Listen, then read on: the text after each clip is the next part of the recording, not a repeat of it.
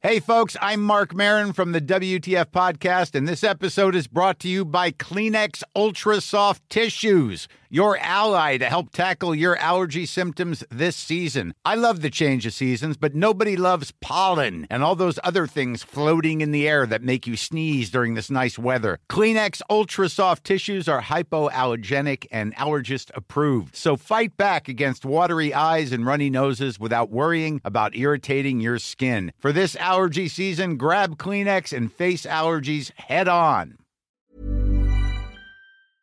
El mayor éxito que tú puedes tener en una compañía es ver lo mucho que has marcado a la gente. Muy orgulloso estoy de que la primera mujer invitada de este podcast sea Inés Fonseca, directora de marketing de Subway en Europa Mediterránea. Esto es España, Portugal, Italia, Grecia, Malta y Chipre. Inés tiene un currículum con empresas bastante famosas, bastante reconocidas e internacionales, tales como Lego o McDonald's, y ahora le toca el increíble reto de ser la primer directora de marketing de la región, porque antes no existía esta oficina como tal. Y bueno, yo los dejo, estoy seguro que les va a encantar la entrevista. De verdad, con muchos buenos insights, hablamos muy bien, muy fluido. Y bueno, yo soy Chris y les doy la bienvenida a otra entrevista de este su podcast Gran Invento.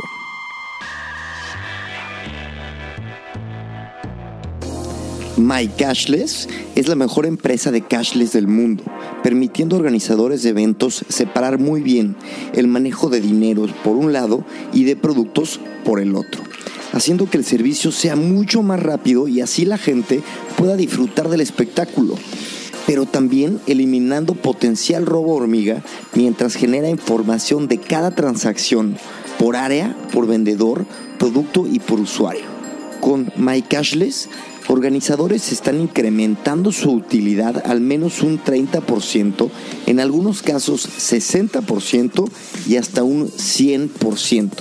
¿Qué piensas? Si organizas eventos de más de 3.000 personas, ya sea en Europa, Estados Unidos, México, Latinoamérica, busca a MyCashless en mycashless.com. Inés, ¿cómo estás? Muy bien, gracias. ¿Y tú, Cristian? Yo muy contento de que hayas aceptado la invitación. Bueno, yo más, yo más. Genial. Inés, cuéntame, ¿en qué andas? Bueno, pues yo ahora mismo eh, soy directora de marketing de Subway, que es la empresa de restauración que tiene los famosos bocadillos. Y eh, vivo aquí en Madrid y lo chulo que tiene todo esto es que llevamos seis países desde Madrid, es decir, que llevamos Portugal, España, Italia, Chipre, Malta y Grecia. O sea, todos países horribles de visitar, ya, ya lo ves. Claro, si no. sí, sí, yo no me quejo. Oye, ¿cuánto llevas eh, como directora de marketing? Pues un añito y medio acabo de cumplir. Eh, yo vengo de muchos sectores diferentes y la verdad es que lo que me enamoró de, esta, de este reto fue que Subway, aunque sea una marca muy grande a nivel mundial, eh, aquí en España mm, está en un punto un poco embrionario, entonces era un proyecto chulo en el sentido de hacerlo todo desde cero, desde estrategia, agencias, equipos. Entonces la verdad es que me decanté por esa posibilidad de estar como en una startup con una marca enorme que no, no se ve muchas veces. Es verdad, eh, Subway tiene la particularidad que es muy grande en Estados Unidos eh, y en México, que yo lo sé en México, como presencia de marca, pero aquí es muy, muy distinto. Cuéntame un poco cómo, cómo es la diferencia de la marca aquí en, bueno, en España y, los, y los países que controlas. Bueno, lo, lo, cierto es que mucha gente no lo sabe, pero Subway es la marca de restauración con mayor número de restaurantes del mundo, por encima de todas las demás, que son más de 42.000 y mucha gente no lo sabe. Y, y yo creo que también una, una, una, cosa que hay que tener en cuenta es que Subway lleva existiendo en Estados Unidos desde el año 65 y de hecho tuvo una historia muy chula que no sé si conoces, pero bueno, que todo empezó con un todo empezó con un estudiante de 17 años llamado Fred De Luca, que era hijo de inmigrantes italianos allí en Estados Unidos y básicamente estaba buscando formas de pagar sus estudios. Entonces un, un amigo de su familia llamado Peter le dejó mil dólares y se quedó un poco emblemático que, que él con mil dólares creó la mayor empresa del mundo de restauración. Y al final, pues Sí, es un gran ejemplo. De hecho, él tiene un libro y todo editado. Lamentablemente ya, ya ha fallecido, pero él era abanderaba mucho todo el tema pues, de, emprendedores, de pequeños emprendedores, de, de microempresas. Y, es una historia inspiradora, la verdad. Y es cierto que, que lleva muchísima historia allí. Y aquí en España empezó en 1995, en realidad. Y en su día en su día empezó con un formato de máster franquicia, bueno, se, se, trabajó así durante bastante tiempo y luego se cambió bastante la estrategia. Eh, ¿por, qué llegamos a los días de hoy como estamos? Pues básicamente porque mm, Subway era muy, muy fuerte y lo es en Estados Unidos, pero en ciertos países eh, no tenía equipos locales. Y era el caso de España. De hecho, antes de que yo entrara, no existía nadie en este puesto. O sea, es todo de nueva creación. Porque se realmente tienes que adaptarte a los mercados, no sin traicionar tu esencia, pero tienes que, adaptarte. Y entonces en España pues hemos estado desde el 95 aquí, pero hasta hace un añito y medio pues no había una apuesta seria en nuestro mercado, una adaptación de comunicación, de productos, de todo. Ese es un poco el viaje que hemos hecho hasta llegar a los días de hoy. Y eso al final se resiente, me imagino, bastante, porque yo recuerdo em, tener la percepción de que puntualmente en España no funcionaba Subway.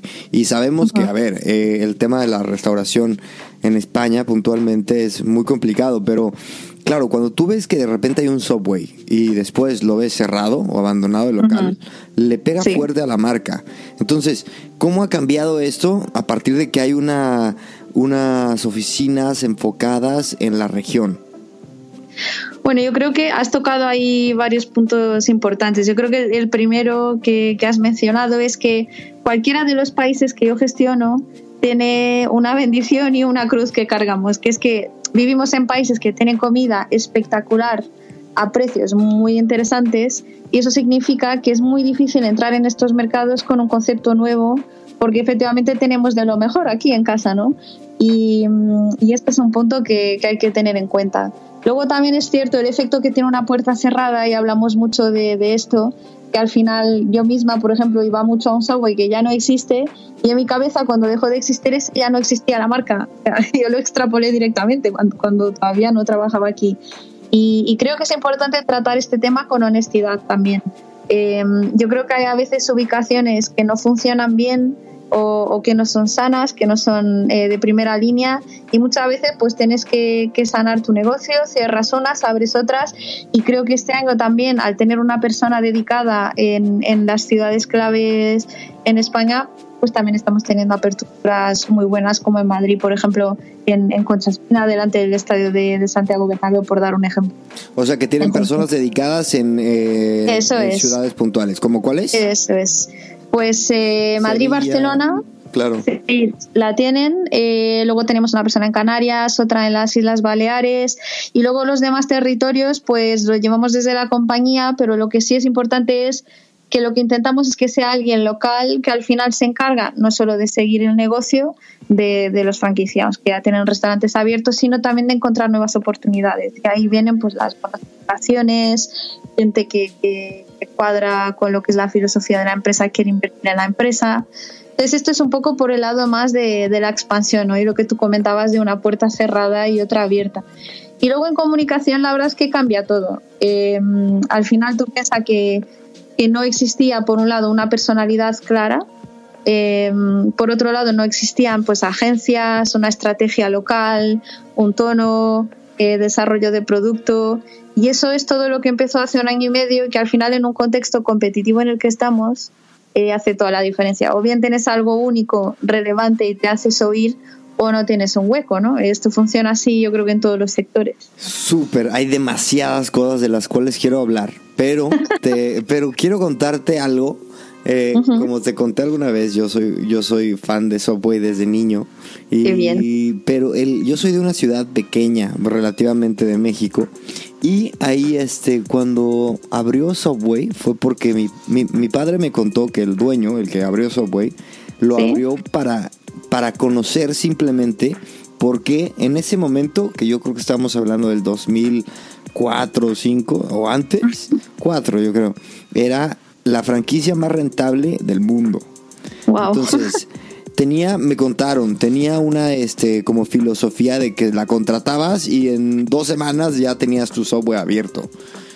¿Cómo, es ahorita eso? Eso te lo pregunto por mera curiosidad.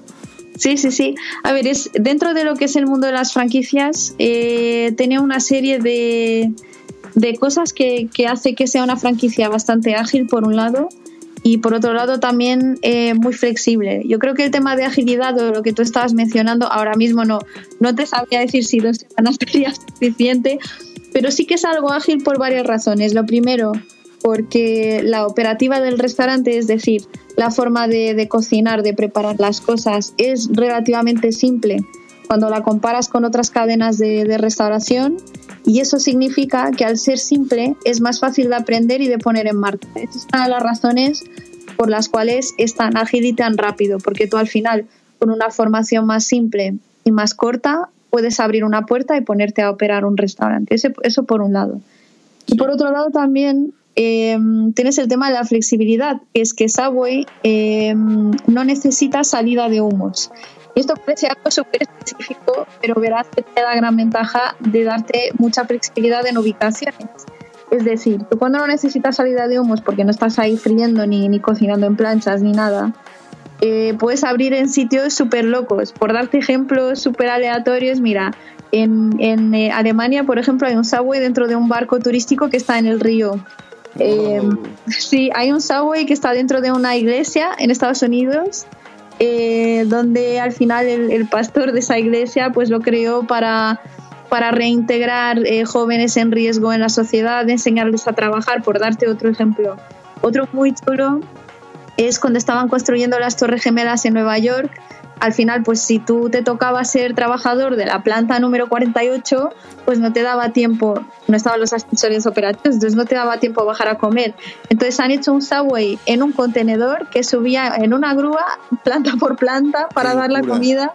Exacto, entonces esto es la gran magia que tiene la flexibilidad de Subway por no necesitar esa salida de humos y por tener un tipo de cocina que se puede, se puede operar con un área muy pequeñita. Entonces, todo esto no mezclas en una coctelera y puedes abrirlo rápido y en ubicaciones muy distintas. No tienes un área mínima muy grande necesaria. Sí, evidentemente también, lo, evidentemente los alquileres también bajan. Yo también cuando estuve director de marketing de Taco Away teníamos un este unos locales en unos espacios de locos, así como uno que está en, en Malasaña, pequeñito, pequeñito, así literal con un metro de fachada. Este, pero bueno, sí, es una superventaja también para los franquiciados. Pero a ver, hay un tema de marketing y comunicación que es, tu, especialidad que a mí me llama mucho la atención. Eh, Subway en los 2000 era una marca que, sobre todo en Estados Unidos, se hizo famosa sí. por ser healthy. ¿Ok? Eso es. Fue de las primeras marcas que empezaban a transmitir el tema de calorías y de salud en su comunicación. Y ahora, eh, ahora mi, mi sensación, eh, corrígeme si me equivoco, me equivoco, es que ya han cambiado la línea de comunicación. Entonces, ¿cómo ha sido eh, cómo ha sido esta evolución del mensaje y cuáles son sus directrices para, para comunicarse ahora? Sí, a ver, yo creo que es efectivamente es verdad lo que tú dices y siempre toda la vida pues Subway se ha comunicado un poco desde dos ejes. Uno que era efectivamente el tema de ser healthy. Yo creo que aquí es importante entender el contexto competitivo de Estados Unidos y también eh, la forma como comen. ¿no? Al final, el mundo de, de comida rápida en Estados Unidos y no tenés opciones sanas, salvo Subway. Entonces eso es algo que siempre ha diferenciado la marca en ese mercado. Sin embargo, si tú vienes a Europa o, específicamente a España o incluso Portugal, Italia, nosotros tenemos muchísimas cadenas internacionales, pero también hay cadenas locales que también ofrecen eh, opciones healthy, ofrecen opciones eh, orgánicas, opciones... Eh, hoy en día tienes muchísimas ofertas que no existen en el contexto de Estados Unidos. Esto por un lado que creo que es importante matizar. Y por otro lado, eh, nosotros lo que hicimos hace, hace un año y medio fue pues hacer un, o sea, estudiar profundamente eh, y cruzar tres cosas. Por un lado, qué es lo que ofrece este sector de restauración de comida rápida en España, qué es lo que busca la gente en general en sus vidas y qué es lo que tengo yo como marca que puedo ofrecer. Y en qué punto dulce me toco yo con, con el consumidor sin que entren los demás. Es un poco el, el ejercicio, vamos, de, manual de, de, posicionamiento, pero bueno. Y en realidad lo que nosotros hemos visto y descubierto es, lo primero, eh, empezando con la, con la gente, hay una, una necesidad intrínseca de la gente de, de expresarse, de hacer las cosas a su manera. Hay una individualización cada vez más grande hoy en día y tú lo ves en, en muchísimos sectores. No tenemos el famoso ejemplo cliché de las zapatillas Nike que puedes personalizar, pero bueno, que este es algo que no es nuevo y la gente cada vez más eh, en un mundo más masificado no acepta algo que es igual para todo el mundo. La gente lo hace suyo de alguna manera y esto es algo muy potente. Pero luego si miramos a lo que es el sector aquí en España, nadie lo ofrece. Es decir, al final tú vas a otras cadenas de comida rápida y que tienen cosas muy buenas como todos nosotros, eh, pero al final es algo muy, muy preformatado más que nada por, por, por, la, por las características de sus cocinas, es decir, operativamente es cómo funciona este sector. Claro. Y ahí también me lleva a lo que nosotros tenemos de especial, que es primero la gran honestidad que es tener la cocina al frente, al final es el único sitio donde tú ves que están haciendo lo que tú vas a comer delante de ti, eso en ningún restaurante pasa, ¿no? Tú encargas algo al camarero y luego por arte de magia te llega el plato hecho, ¿no? Correcto. Eh, y, muy bien, pero bueno, hay, hay un tema de honestidad aquí que es muy especial y luego está el tema es nuestra columna vertebral en cuanto a comunicación, que es que tú mientras haces ese viaje por la línea y al otro lado está el que llamamos el sandwich artist, que es el que te está preparando el bocadillo, tú puedes hacer lo que quieras. O sea, Mm, puedes poner todos los vegetales que quieras, que si te gusta mucho el pepinillo puedes poner 40 y si quieres mezclar atún con cerdo pues tampoco te van a decir que no puedes, ¿sabes?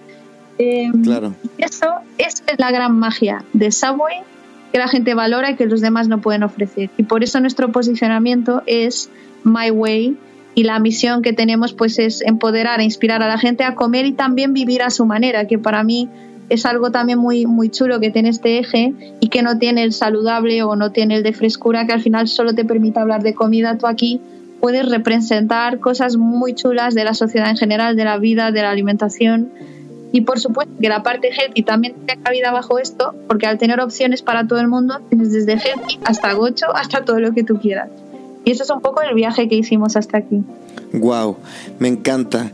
Una, una, una, pregunta, Inés. ¿Qué tanto, ahora que me, cuentas, eh, y sí que lo había visto, el tema de My Way, eh, tú al entrar a una posición nueva, eh, ¿te delegan a ti la, la libertad, digamos, que de tomar o decidir o dirigir un poco la línea de comunicación o ya vienes con esto un poco pre, predefinido desde alguna oficina central, desde Europa o desde marketing global?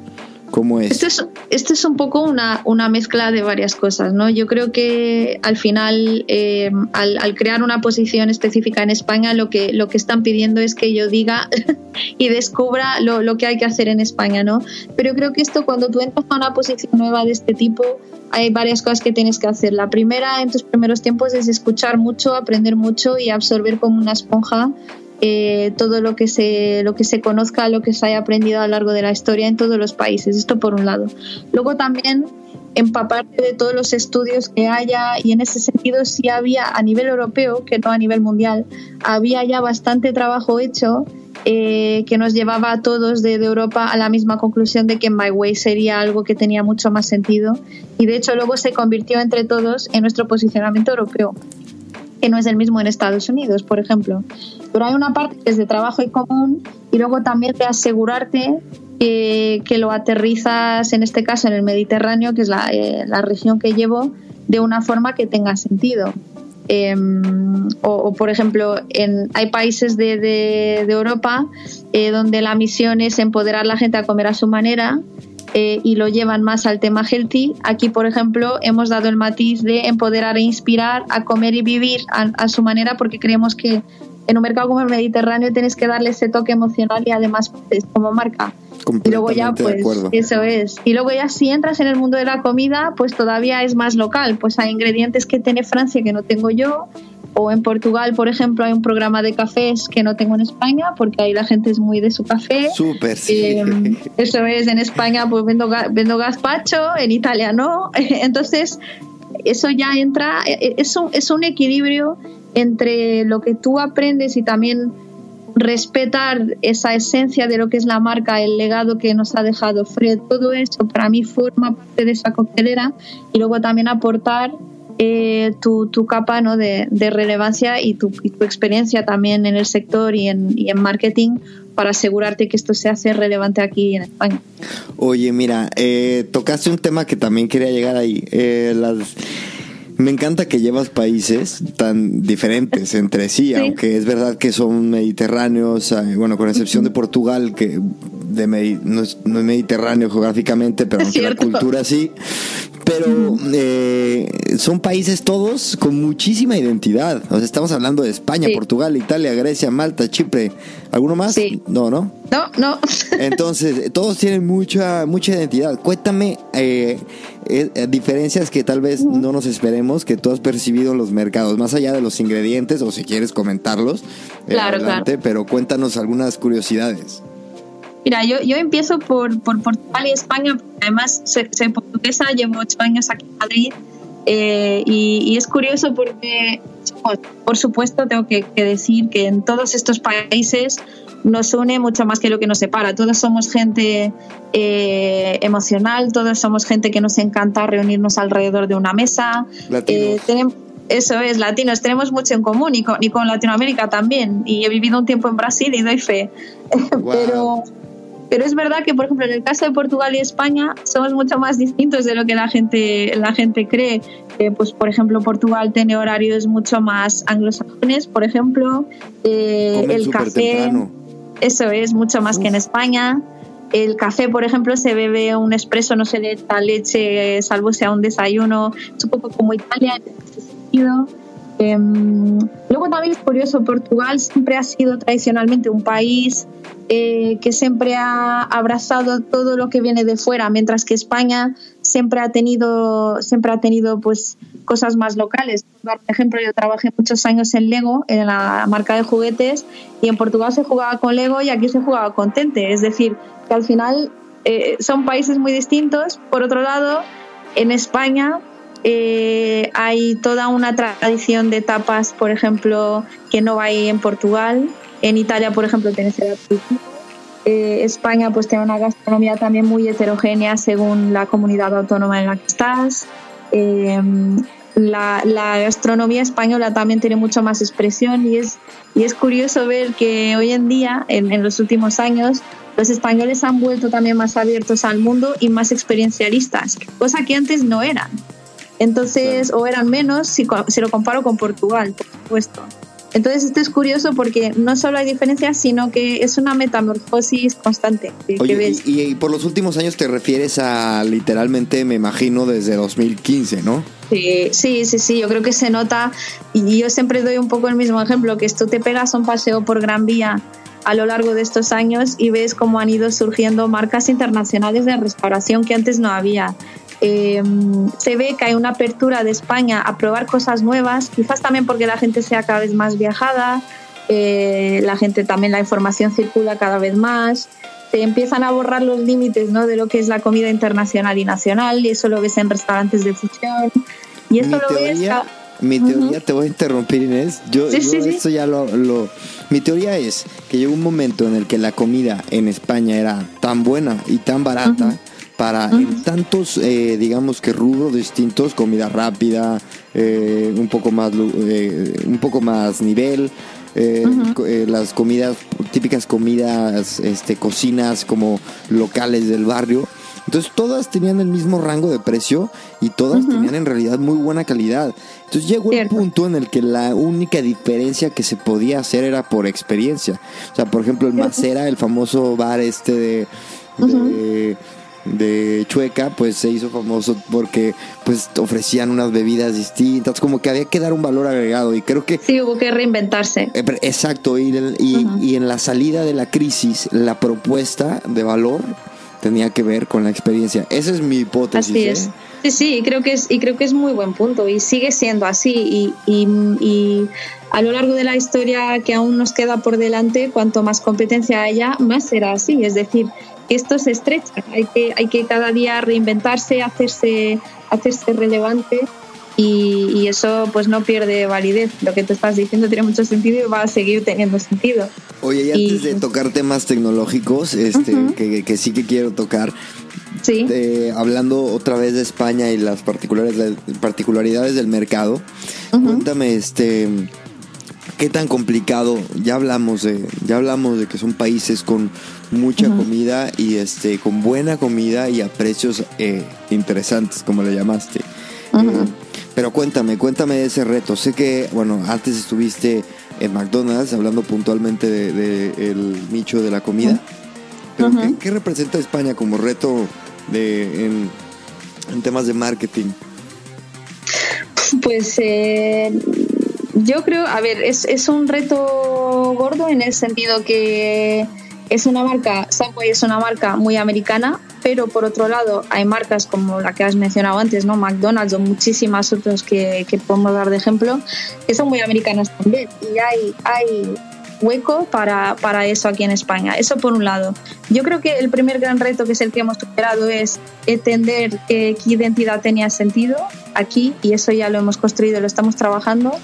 Y por otro lado, hay otro reto que tiene que ver con, con la comida en sí, ¿no? Y creo que ahí hay hay muchísimas discusiones estratégicas que tenemos, eh, incluso en, definir qué, es tu competencia, ¿no? Pues es una pregunta que parece súper básica y no la es, y no lo es. Eh, no, no es tan sencilla, porque eso te lleva a otra pregunta que es ¿qué eres tú? ¿Eres un restaurante de bocadillos? Pues no, no soy un restaurante de bocadillos.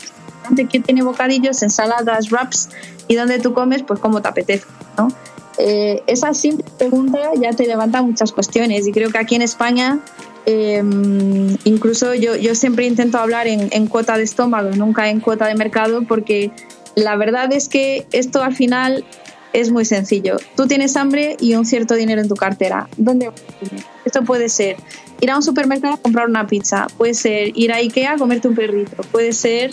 Eh, la competencia es tan amplia que en realidad la respuesta es saber bien lo que tú eres, eh, adaptar las cosas que crees que tienes que adaptar sí o sí para que funcione en nuestro país.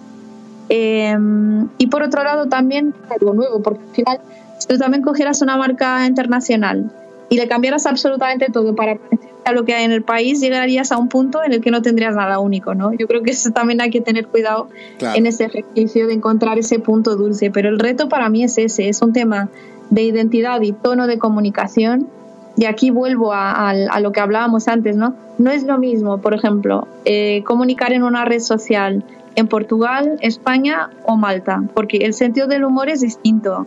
Eh, eh, las cosas que pueden ofender en un sitio no ofenden en otro. Es decir, hay muchos matices y para mí ahí está el reto, ¿no? En la comunicación y luego en el producto, en lo que es la, comida, que al final somos un restaurante y eso es el eje fundamental de, de lo que ofrecemos, ¿no?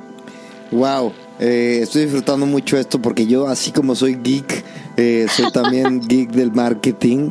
Entonces, este, total, total, mucho, muchos buenos insights de, tu parte. Oye, a ver, y eh, hablando ya, pisando tierras tecnológicas, sabemos que en el tema de, de la hostelería estamos viviendo una revolución que porque estamos adaptando nuevas valga la redundancia, tecnologías, ¿no? Desde el tema de delivery hasta cómo se procesan este los, los pedidos, hasta incluso el cómo se eligen locales para, para abrir nuevos locales. La tecnología es. parte de nuestras vidas. Cuéntame un poco, a grandes rasgos, este, qué rol juega la tecnología ahora mismo en Subway. Pues mira, es, eh, si miras al sector eh, de restauración entero, ves un poco de todo, ¿no? Ves, ves pedidos eh, por kioscos, ves pedidos por remoto, ves un poco de todo. En nuestro caso, nosotros sí que, creemos profundamente en esa comunicación que hay entre el cliente y el sandwich artist, ¿no? Es contacto humano, parte de lo que es nuestra esencia. Entonces, por ejemplo, en lo que es el restaurante en sí, pues ahí mm, no ves kioscos, no ves como, como una interfaz eh, tecnológico, vaya, en tu pedido dentro del restaurante. Pero yo creo que lo que es el gran, el gran reto o la gran adaptación que hay que hacer en todo el sector y también en el sector de retail es que la gente ya no piensa eh, voy a pedir en digital o no. La gente le apetece algo y luego ya ve cómo llegar allí, ¿no? Y eso en retail también es el omnicanal que se habla y que ya se queda obsoleto incluso. Em, pero que es eh, entender como marcas, como restaurantes, que tú eres una marca, tienes tu identidad y tienes tu experiencia, no tienes aquello que tú representas. Y todo tiene que, que, que transmitirse, da igual por donde sea. O sea, tú tienes que tener la sensación Subway, ya sea porque vayas a un restaurante o porque lo pidas por delivery. Yo creo que ese es un primer, un primer punto que, que, es una filosofía de trabajo muy distinta si lo comparas con, con este mundo hace unos años. Nosotros en Subway, pues sobre todo lo que trabajamos es con, con delivery, ¿no? En, trabajamos con partners, eh, con, con Globo y con Uber Eats, por ejemplo, y eso hoy en día pues también es un nuevo básico. Un restaurante que no esté ahí pues no pierde un canal de venta, es como una, una marca pues de, de, ropa que no tenga tienda de e-commerce. Y eso al final, sí. No, perdón, y, y, el tema del delivery, ¿qué tan importante se ha vuelto para, para Subway? Porque sé que, sé que han, han trabajado mucho en la experiencia que, que tiene el usuario final a través de estas plataformas. Sí, a ver, es, es una importancia creciente que, ya en el sector en general ya tiene una importancia como negocio eh, con una expresión bastante relevante. No solo esto, sino que también te abre la puerta a nuevos clientes que quizás no, no reclutarías de otra manera, ¿no? A lo mejor tú eres usuario de Globo y ni te acordabas que, que Subway existe o no te pilla ninguno cerca y te metes en Globo y si está lo pides, lo pruebas y te encanta hay un rol no solo de, peso en negocios, sino también un rol estratégico de reclutamiento de, consumidores que tiene el delivery. Eso, eso totalmente. Y luego también porque los momentos de consumo de delivery suelen ser eh, casi inversamente proporcionales a los del restaurante. Es decir, si llueve, tú no vas a comer fuera, porque lo pides, ¿no? O si hay una noche de fútbol, tú no vas a, salir porque quieres ver el fútbol y lo pides si sale una serie en Netflix, pues tú quieres hacer maratón. Entonces, creo que al final el rol es tan estratégico, ya sea en, en, temas de ventas, ya sea en reclutamiento de consumidores, ya sea en nuevas oportunidades de comunicar, que, que, se ha convertido en algo pues importantísimo para nosotros y, y, seguramente para todo el mundo en este sector. Correcto, y también lo que dices, eh, por ejemplo, eh, la oportunidad de llegar a clientes que tal vez no te tenían en el radar. O sea, yo, por ejemplo, eh, no me ima y, y, he estado a punto muchas veces de pedir Subway a domicilio, pero no me imagino, porque para mí el gran valor agregado de Subway es ver ver cómo le ponen este es que te juro es la experiencia tal cual. Sí sí sí forma parte de la magia. Totalmente y este y, y la gente y la gente piensa eh, y vuelvo a regresar a, mi caso particular. En Taco Away, que es muy similar, digamos, de que la experiencia de cómo estás viendo cómo, cómo sucede, pues este eso cuando te lo quitan es que ya ni siquiera se te antoja, ¿no? Bueno, al menos a mí. sí, te entiendo. Hay, pero hay gente que, claro, que ya seguramente adoptó el comportamiento de, de, consumo de, de delivery a Subway que antes no era un cliente. Sí, también yo creo que lo, lo, bueno es que tú, aunque lo pidas por delivery, sigues pudiendo combinar tus ingredientes, pedir más lechuga, pedir el doble de queso. creo que ahí también se trata lo, lo, que te contaba antes, que tú no pierdas lo que es tu esencia, que hemos visto que, sobre todo pasa por esa personalización, que no la pierdas por pedir en, en delivery. Yo creo que eso forma parte pues de, del éxito también que, que, tenemos en delivery. Eso y también que aunque lo crees todo desde cero, sí tenemos recetas ganadoras, como este pollo teriyaki, que muchísima gente lo pide. Entonces, si se te antoja, al final tú, tú lo pides también online. Pero eh, comprendo perfectamente tu punto y, y, yo creo que seguirá habiendo siempre cabida para el mundo físico y digital en todos los sentidos de la vida, pero aquí también. Yo creo que siempre habrá un momento para ir y disfrutar allí y siempre habrá un momento para que se te antoje algo y lo pidas a tu sofá. Oye, el tema digital nos da eh, una ventaja que no nos da tan fácil el mundo real, que es un proceso como de aprendizaje, de comportamiento de, del usuario, eh, que me interesa saber cómo ustedes lo llevan a cabo. O sea, tienen un proceso de learning. Eh, a través de datos de que te arrojan estas plataformas? Bueno, al final nosotros tenemos varias fuentes de, datos en las que nos inspiramos también para tomar las decisiones y medir lo que pasa. Eh, en el caso de delivery son datos que no son nuestros, no son datos de nuestros partners, pero lo que hacemos es eh, tener un contacto muy fluido entre, entre nosotros dos, pues aprender juntos, ellos nos comparten learnings y por supuesto eso lo, lo tomamos en, cuenta pues para definir, por ejemplo, qué, qué, iniciativas hacemos de marketing, qué promociones hacemos, qué productos tiran mejor también. Y por otro lado también, aunque esto sea un, un poco cliché, pero bueno, por, algo es cliché, como decía un amigo mío, el tema de redes sociales es también muy importante porque no solo para que nosotros comuniquemos, sino también por toda la parte de social listening. Eh, sacamos muchísima información de, de, lo que la gente espera de nosotros y creo que un buen ejemplo de ello fue la campaña que hicimos en Navidad, no sé si la habrás visto, pero el concepto básicamente eh, giraba en torno a, la salsa de cebolla dulce que habíamos quitado el año pasado y, la gente pues no paraba de demandarla. Es un ejemplo de, algo súper súper básico, pero que al final se permitió gracias al mundo digital. Eh, de escuchar a la gente en redes sociales, pues la hemos traído de vuelta y hemos hecho la campaña que era los deseos son nuestros ingredientes y, la trajimos de vuelta por Navidad. ¿Por qué la quitaron ya por curiosidad? porque parte de, bueno, pues eh, volviendo a mis inicios en Subway, eh, parte del proceso de, rediseño de todo, pues había una parte de marca que te he contado y otra de producto. Para que tengas una idea, todos los ingredientes que estaban en, el restaurante no se tocaban ni analizaban ni se cambiaban hacía siglos. Ok.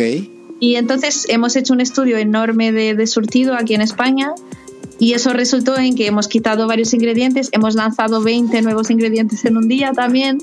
Y claro, pues esto como todas las decisiones, tú luego también tienes que analizar y aprender. Y efectivamente en el caso de la salsa de cebolla dulce, pues eh, finalmente era más importante. Se fue y al final la gente lo, lo exigió. La demandó, eso es. Pero yo creo que también yo lo veo como algo positivo porque al final esto siempre te puede pasar, te puede pasar cuando tomas decisiones y creo que lo, lo, lo más tú lo que puedes hacer como marca es decir, os escuchamos y os lo traemos. O sea, ¿qué, qué, más, no? ¿Qué más puedo pedir a, la gente que me diga lo que quiere? Y, a la marca pues que lo traiga de vuelta. A mí algo que me pasa en Subway. Europa es que no tienen pan de ajo rostizado o de ajo no sé qué tostal. ¿Cómo se llama? Ay, el, el, que lanzaron en el de cheesy garlic breads. No sé, pero en México de toda la vida es el pan de ah. ajo o algo así. Ay, qué curioso. Yo vi uno que era pan con, con mantequilla de ajo y, queso fundido por dentro. no, no, no, es ese, pero bueno, ya. Ah, no ahora, es ese. ahora solo estoy sacando mis frustraciones de fan. Pero bueno, ah, yo me lo llevo como deberes para estudiarlo. y me llevo los deberes. Sí, y mal que no te diga el, pan, el, el, nombre del pan puntualmente, pero es nunca lo encuentro aquí. Nada, bueno. Este. Inés, a ver, y cuéntame en temas ya un poquito más personales. Eh, tú eres una pues una apasionada del marketing, de la comunicación, la marca. Eh, cuéntame, ¿quiénes son eh, tus ídolos, eh, libros o, referentes para o incluso marcas que te que admires en todo este mundo? Pues eso es una gran pregunta. Yo creo hay una marca que y consecuentemente un referente también que, que me acompaña desde mis tiempos de estudiante porque yo la verdad lo que estudié toda la vida fue música, para ser sincera. Fue la música. Entonces cuando llegué al punto de decidir qué carrera seguir, no, no lo sabía, porque yo lo único que había aprendido a querer había sido la música toda la vida. Y recuerdo el momento en el que, decidí que el marketing sería mi camino fue eh, cuando vi, no sé si conoces la marca de papel higiénico Renova. Nope. Pues es una marca portuguesa de papel higiénico, pero que también se vende aquí en España. Y en su día, eh, pues ya fue hace muchísimos años, eh, lanzaron, o sea, lanzaron un papel higiénico negro eh, que no sé si has visto alguna vez, pero en su día fue una revolución en este sector, porque papel higiénico, qué sector más aburrido para llevar, ¿no? En plan. Nunca lo, nunca lo vi ni me lo, ni me lo imagino. Claro, o sea, es un típico sector que dices, ¿cómo voy a innovar aquí y a poner una capa de emocionalidad al papel higiénico? A ver, eh, creo que no hay reto más grande.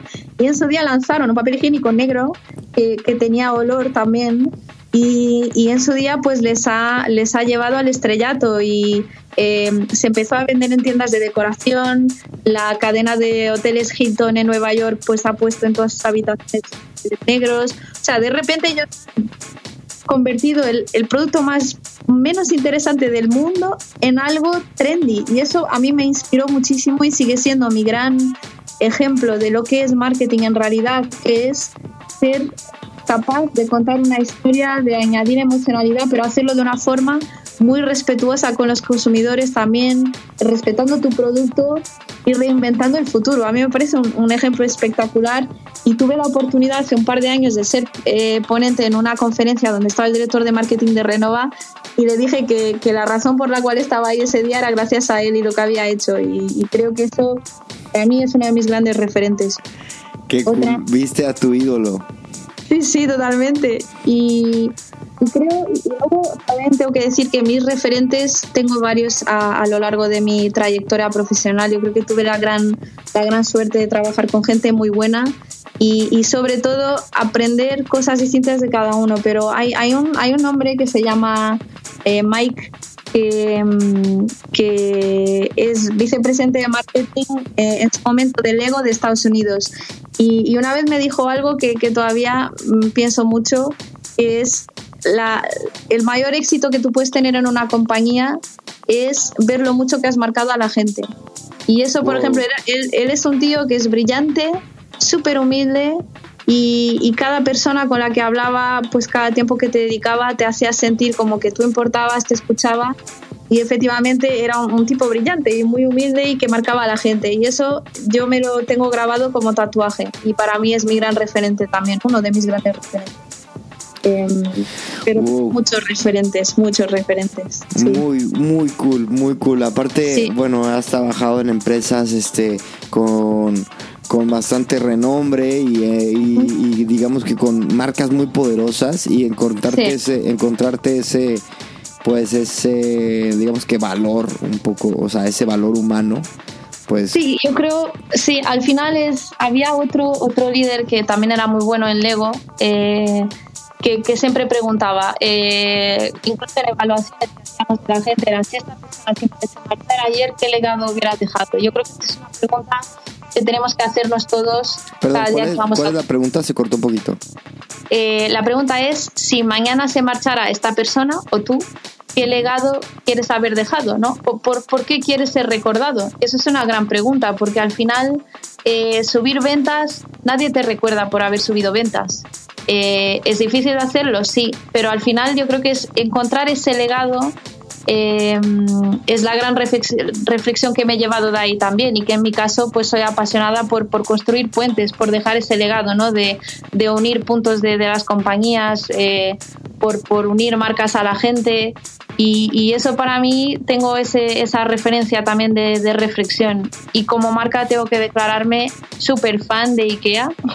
Ok, qué cool. Eh, sí. Y de Lego también, de Lego también. Yo trabajé ahí y yo creo que para mí siempre será eh, mi mayor referente como una marca con valores que luego también traslada los valores a cada persona que trabaja dentro y son marcas que, que verdaderamente admiro y que creo que tienen un, un, rol en la sociedad que va mucho más allá de lo que venden y de lo que son. Totalmente son de acuerdo, totalmente de acuerdo. Y volviendo a lo que decías de, de, de las marcas... Eh, eh, de, de, que nadie te va a recordar por, por cosas, vamos, eh, puntuales. Eh, uh -huh. Yo también tengo una frase eh, de Maya Angelou, una escritora uh -huh. afroamericana, que uh -huh. dice, y yo me lo recuerdo eh, constante y a, constantemente y a mis clientes.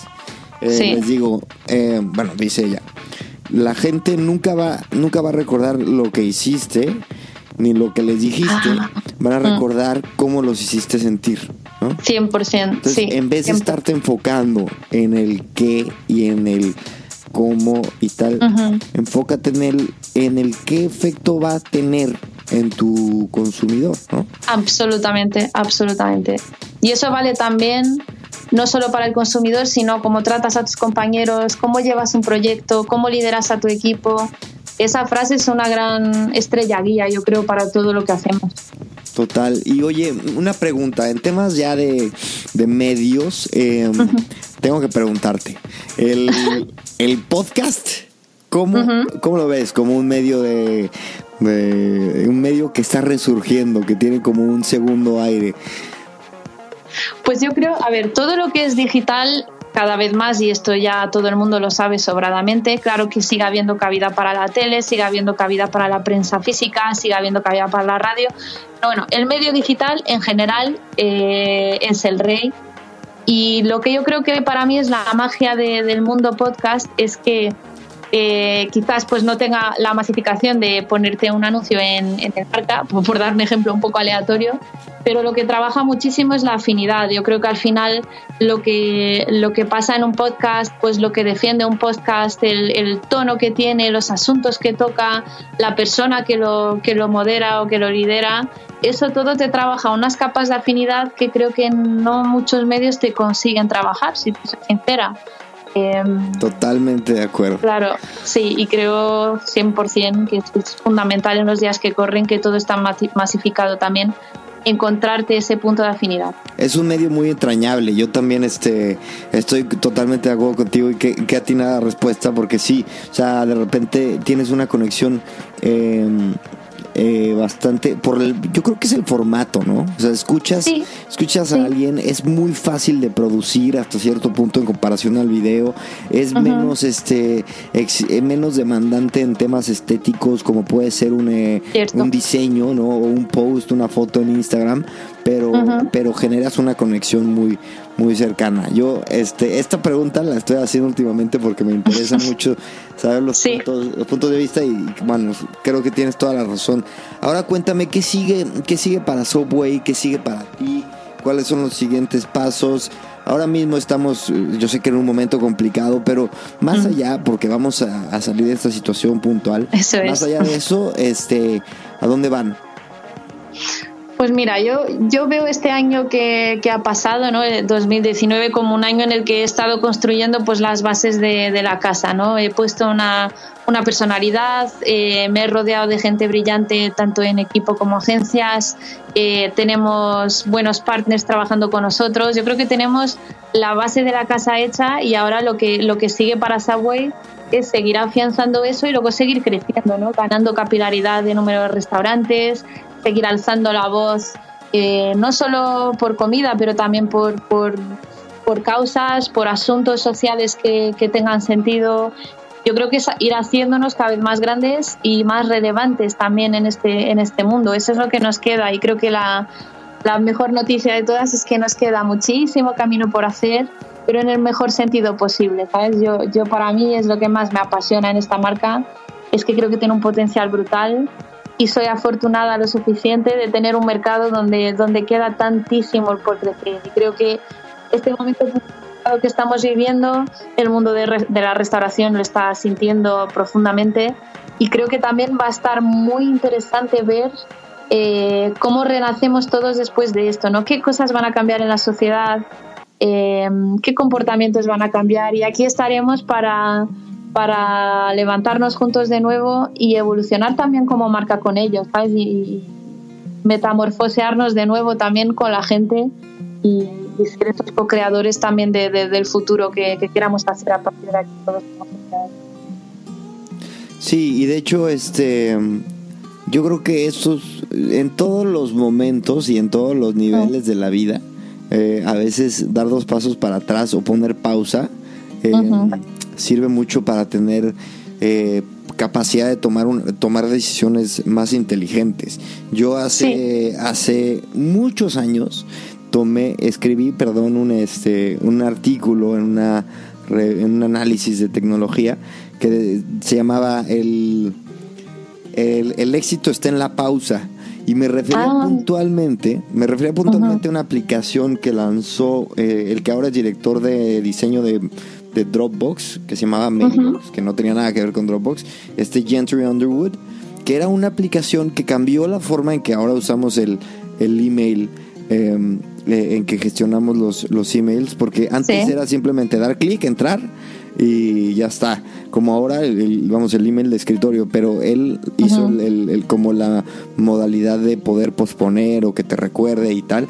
Y este me ah. puso a pensar mucho en eso, en qué tanto vivimos en un mundo tan acelerado, tan, tan, tan demandante, que de mm. repente parar te, da este el regalo de poder priorizar y de entender cuáles son, por ejemplo, como marca, cuáles son tus valores, como empresa, cuáles son tus objetivos, cuáles son tus challenges, ¿no?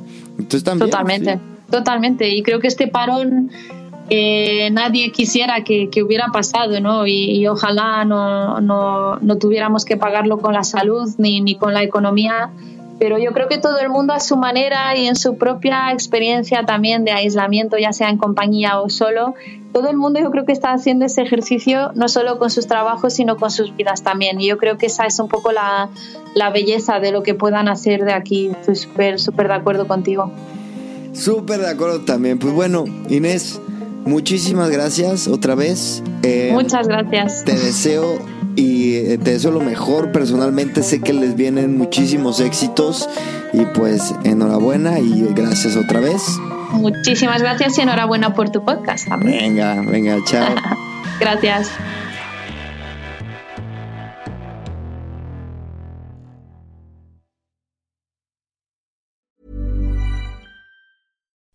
Would you like to look 5 years younger? In a clinical study, people that had volume added with Juvederm Voluma XC in the cheeks perceived themselves as looking 5 years younger at 6 months after treatment. Look younger, feel like you. Add volume for lift and contour in the cheeks with Juvederm Voluma XC. Reverse signs of aging by adding volume to smooth laugh lines with Juvederm Volure XC. For important safety information and to find a licensed specialist, visit juvederm.com. That's J U V E D E R M.com. Not for people with severe allergic reactions, allergies to lidocaine, or the proteins used in Juvederm. Common side effects include injection site redness, swelling, pain, tenderness, firmness, lumps, bumps, bruising, discoloration, or itching. There's a risk of unintentional injection into a blood vessel, which can cause vision abnormalities, blindness, stroke, temporary scabs, or scarring. Talk to a licensed specialist to find out if it's right for you.